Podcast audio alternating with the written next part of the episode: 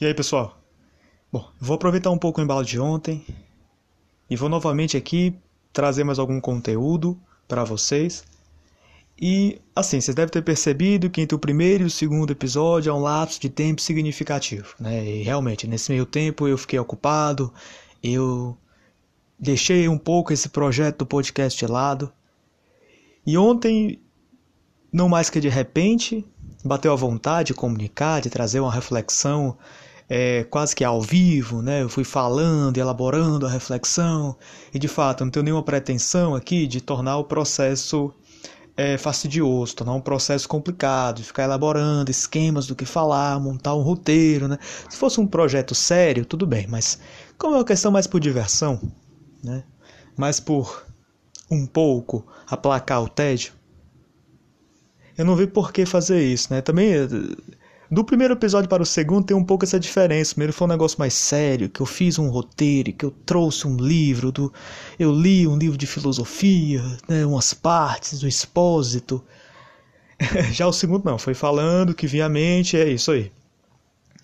Mas nesse meio tempo, teve um momento específico em que eu tive muita vontade de retomar esse projeto, mas muita, que foi quando eu assisti um anime chamado Golden Boy.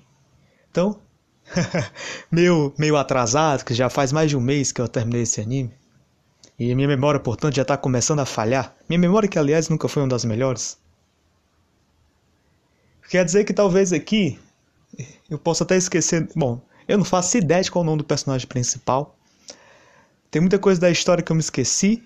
Mas não é necessariamente a história que eu quero falar aqui. Até porque eu penso que se a pessoa já viu o anime, está repetindo a história, como muitos canais no YouTube fazem, é um processo um pouco supérfluo, né? Vocês já assistiram, por que diabos eu vou repetir a história que vocês já viram? Por outro lado, quem não viu ainda, né, ainda incorre nesse problema que é aquele de dar spoiler a quem não viu. Então, eu vou falar algo por cima sobre a história, mas minha reflexão é de outro gênero. Então, só para situá-los, Golden Boy é, não é exatamente um anime, é um OVA. Aí você pergunta, Alan, o que é OVA? Eu não faço a menor ideia. Não sei qual é a diferença de OVA para anime, nunca fui atrás de saber, não pesquisei. Então você já começa por aí, né? Que eu, eu sou meio que. Eu não sou especialista em anime. E não é essa a minha pretensão. Então, se eu fosse, eu teria que saber o que é OVA, como é que esse bagulho é produzido, né? Aqueles termos que a galera no Japão usa muito de, de é tsundere, aquelas outras histórias. Eu não faço ideia do que, que essas porra quer dizer. Eu também nunca fui atrás de saber, né? Não é essa a minha questão. Quando eu vejo anime, não é essa a minha preocupação. Mas bom, é um OVA. Uma coisa que eu sei sobre OVA, que eu me lembro, é que lá há muitos e muitos e muitos anos, deve fazer já uns 10 anos que eu vi. Eu vi uns três OVAs de Samurai X, né? Eu acho que era OVA aquele negócio contando a história de quando ele era o Battle Sai, né, Oxa? Samurai X marcou, até hoje eu lembro das coisas. Então, quando ele era o Battle Sai, né, quando ele era cara super é, é, que matava a galera e pá, e a história dele era muito legal, né? Eu lembro que aqueles OVAs são espetaculares, muito emocionantes. Então, eu não sei especificamente dizer o que é que um OVA, né? O que é que constitui um OVA? Qual é a essência do OVA?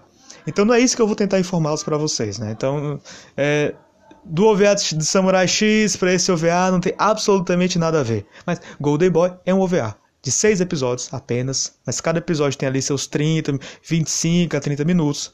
Então dá aí uma boa história, é um pouco maior do que os animes tradicionais. E a história de um rapaz de. Eu acho que ele tem 25, 26 anos, não sei. Mas é por aí a faixa etária dele. Um rapaz que está rodando o Japão de bicicleta e cada episódio mostra um bico que ele faz, né? Sabe? Cada episódio ele arranja um trabalho diferente e tenta se manter a partir desse trabalho. São seis episódios, portanto, são quase seis trabalhos diferentes que ele faz em cidades diferentes do Japão, em que ele sai rodando ali com a bicicleta dele. E esse anime tem meio que um lema, né? Que esse rapaz ele repete o tempo todo, que é vivendo e aprendendo. Talvez uma das coisas que mais chama a atenção é porque é um anime extremamente engraçado, são situações muito bizarras. A, a imagem, o desenho do cara é muito bom, do mangaka. É muito bom, é muito engraçado. As expressões, sabe aquelas expressões bem forçadas? Que torna tudo muito mais bizarro e muito mais engraçado. Tem também um uh, muito forte, muito pesado. Então quem não curte, eu não aconselho. Mas uh, não chega ao ponto de atrapalhar a história. Que eu acho que uma questão com it também é se, se atrapalha ou não atrapalha a história. Né? Eu, te, eu tendo a deixar de lado its que atrapalham a história. Quando não atrapalha, que portanto faz parte do conceito da história, eu, eu não tenho nenhum problema com isso. Então, portanto, foi um it que não me incomoda, mas é muito forte, é muito grosseiro. Mas assim como todo anime que tende a acentuar as expressões, as, as respostas, uh, o próprio eixo também é acentuado, com o objetivo de fazer rir. Mas bom, e assim, com a história e tal, não tem exatamente uma história central, né? É, é, é, um ritmo muito episódio, então cada episódio tem uma nova trama, tem uma nova história. Também tem a questão de que o personagem é muito mulherengo, ele tá sempre indo atrás de mulheres, tá sempre se metendo em situações muito bizarras. E, nossa, a, a, todo episódio tem, quase todo episódio tem a cena dele com o vaso sanitário. E essa cena é simplesmente nossa, muito engraçada. Apesar de que ele repete em todo episódio, não perde a graça. Eu ri todas as vezes, todas as vezes. Pois bem, não é exatamente isso que eu quero falar.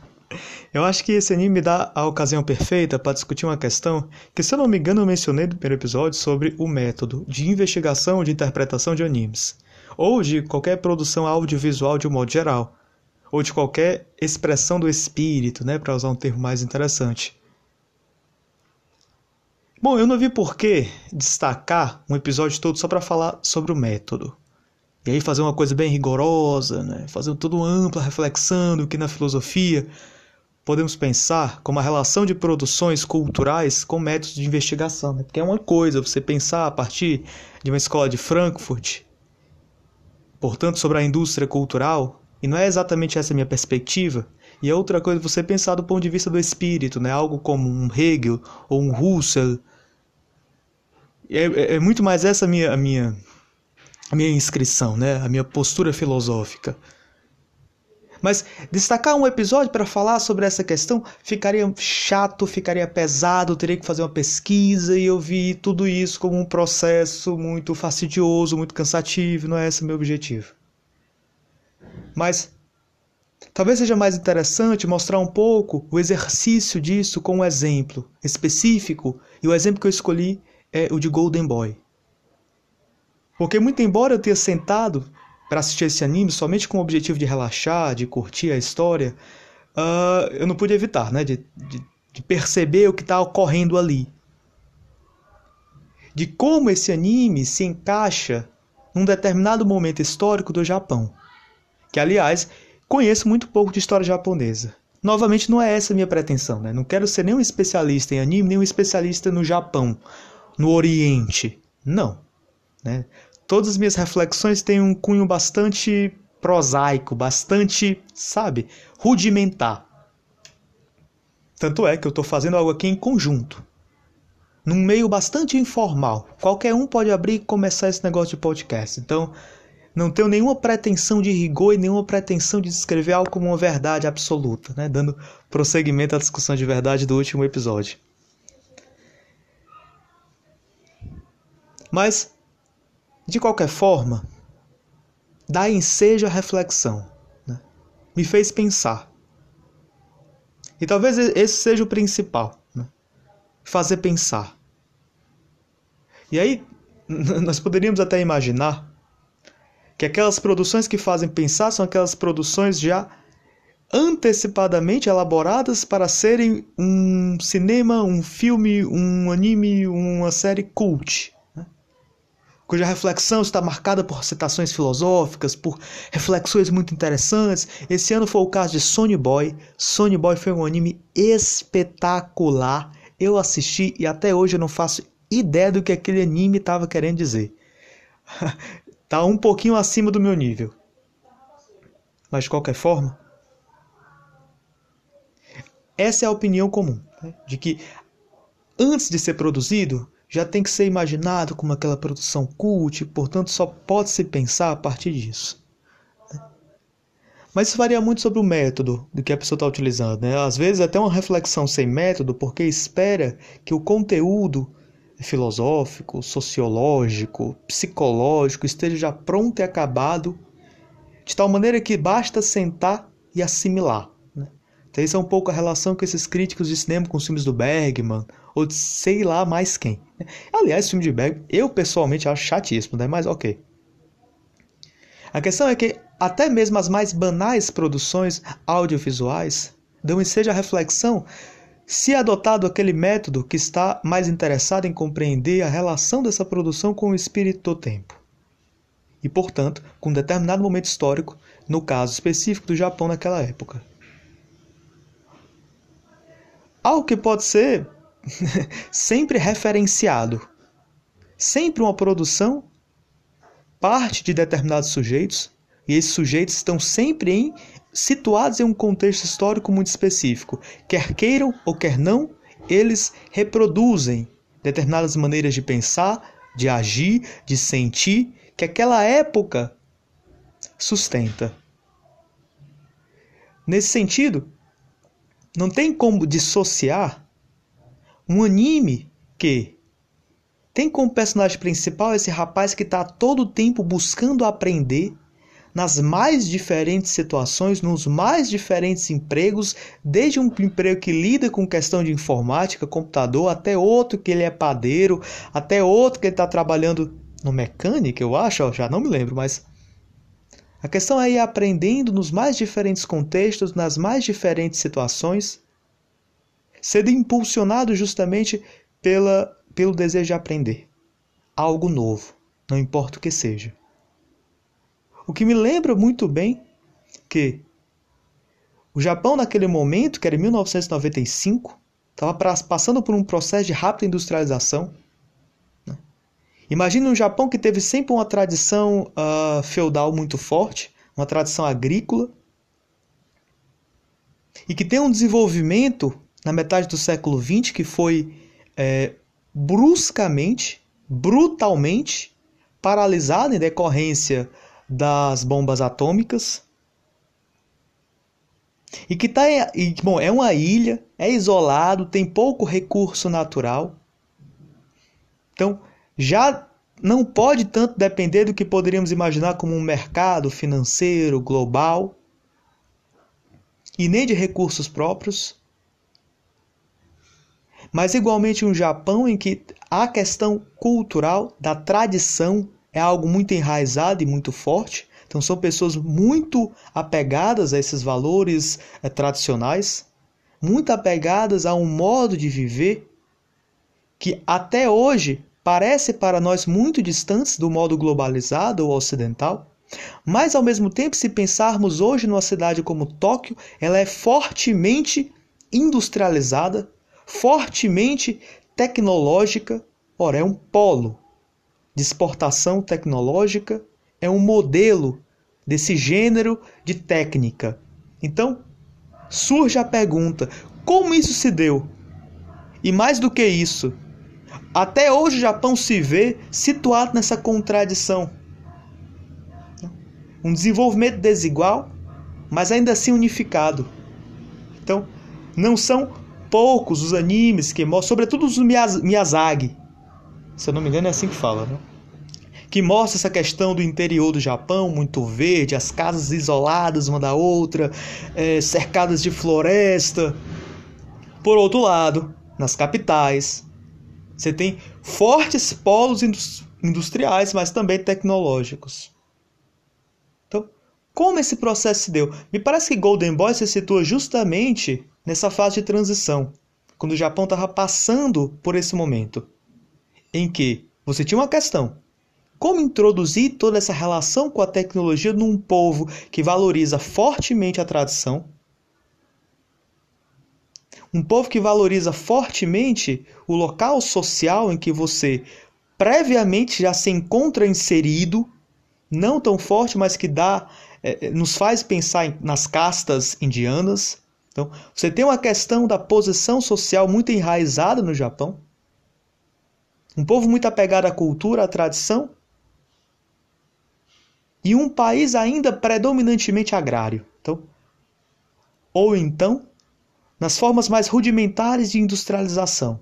Como dar esse salto qualitativo de tal maneira que hoje o Japão seja um dos centros, seja uma das grandes economias e um exemplo tecnológico. Então, essa um pouco a contradição do período e me parece que é isso que o anime capta com grandeza. O anime percebe isso muito bem. O anime não só capta, não só expressa esse momento, como ele também faz o papel oposto, que é de descer, de influenciar. Porque, bom, a gente pensar na divisão clássica, né, que está presente no Marx, que aliás é uma metáfora muito infeliz que ele se vale, que gerou muitas críticas, aquela de infraestrutura e superestrutura, infraestrutura justamente os processos socioeconômicos e superestrutura, toda a questão ideológica. A gente tende a imaginar que é uma pura e simples determinação, né? Então a infraestrutura determina a superestrutura e acaba por aí mesmo. Mas o problema é que esse tipo de leitura não leva em consideração que a dialética mesmo no Marx já não lida com questões como causa e efeito, mas é ação recíproca. Muito embora se possa aí determinar aquilo que vamos chamar de um momento determinante, assinalar um momento determinante, continua ainda operando com ação recíproca, de tal maneira que a supraestrutura influencia, reflete, retorna na infraestrutura. Então, os processos ideológicos atuam e influenciam os processos infraestruturais. Por mais que um anime expresse um determinado espírito do tempo, ele também atua nesse tempo. Também ajuda a construir um novo modo de convivência e de sensibilidade social. Então, me parece que o anime capta isso com perfeição. De que somente com esse espírito de um jovem de vinte e poucos anos, que não está muito interessado nos caminhos tradicionais, não está muito interessado naquilo que dizem que ele deve fazer, que ele deve agir, que ele deve se comportar, qual é o emprego que, seguindo a tradição familiar, ele deveria seguir, mas não. O único interesse dele é viver e nessa vivência aprender. Passar pelo maior número possível de experiências e dela extrair um aprendizado significativo. Me parece que só com esse tipo de plasticidade, de flexibilidade, o Japão conseguiu dar esse salto qualitativo. Conseguiu passar de um estado fortemente tradicional a um estado que consegue ser ápice, ponta no desenvolvimento tecnológico. Então, só com essa disposição de espírito plástica é que se pôde introduzir esse, essa, essa, essa cultura, essa nova cultura que ainda está ali em conflito com a anterior, que ainda está ali tentando alcançar uma convivência harmoniosa, nem sempre conseguindo, mas que de toda forma precisou passar por esse momento.